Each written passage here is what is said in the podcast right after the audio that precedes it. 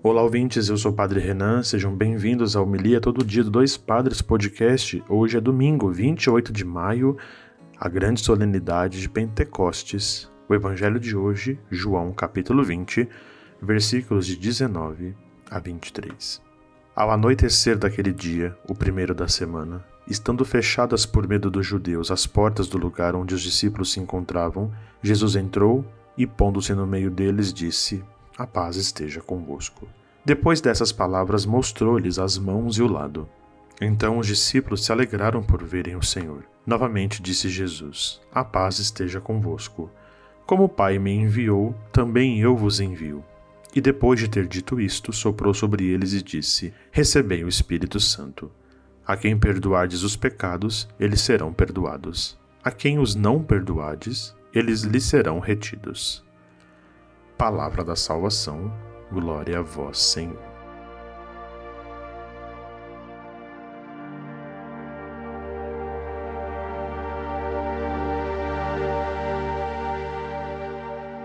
Muito bem, queridos ouvintes, queridos irmãos e irmãs, liturgicamente passaram-se os 50 dias de celebração e da certeza da permanência do Senhor em nosso meio e da novidade que ele traz com a sua Páscoa. Celebrar o Pentecostes e entender que essa festa, essa grande solenidade é mais um dos detalhes da nossa fé, nos coloca de fato em perfeita comunhão com aquilo que é revelado e comunicado a cada um de nós nesse dia em que nós celebramos a descida do Espírito Santo no meio de cada um de nós.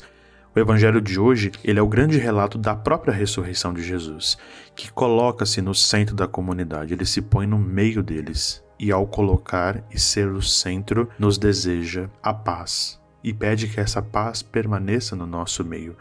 E é claro, existe um teólogo muito recente, né, um, teólogo muito famoso da, da, da, teologia um pouco mais moderna, chamado Thomas Halick. Ele fala muito dessas feridas, desses sofrimentos, da qual a nossa fé nos convida a fazer experiência.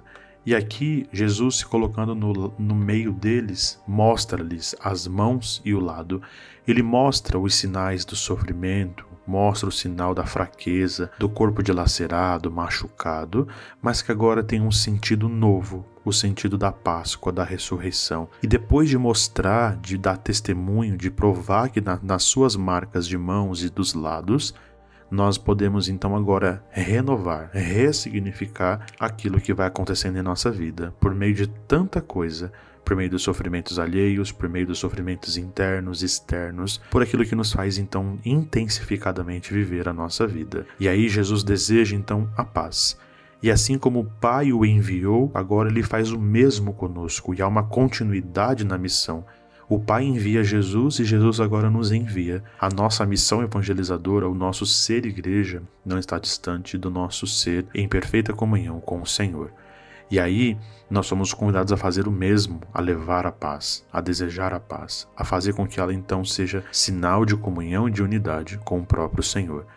E tudo isso nos coloca então em comunhão com Deus na recepção do Espírito Santo. O Espírito então paira, desce sobre cada um de nós, e é ele que nos dá a capacidade de entender o caminho de santidade, que é o caminho do Espírito Santo, perdoar pecados, viver em perfeita comunhão com o Senhor.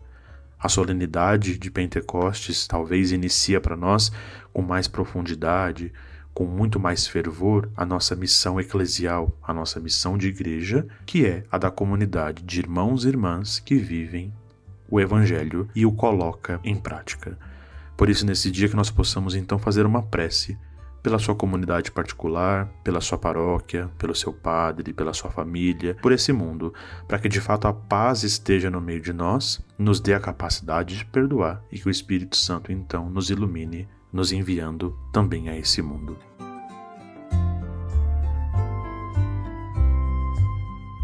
Nos ajude aí, queridos irmãos e irmãs, a espalhar a palavra de Deus. Compartilhe nossa comunidade do WhatsApp através do link na descrição, seja pelo Spotify, pelo Instagram ou pelo próprio WhatsApp, para que mais pessoas possam rezar o Evangelho conosco. Siga-nos também no Instagram, arroba Dois Padres Podcast. Deus abençoe a todos, bom dia e até amanhã.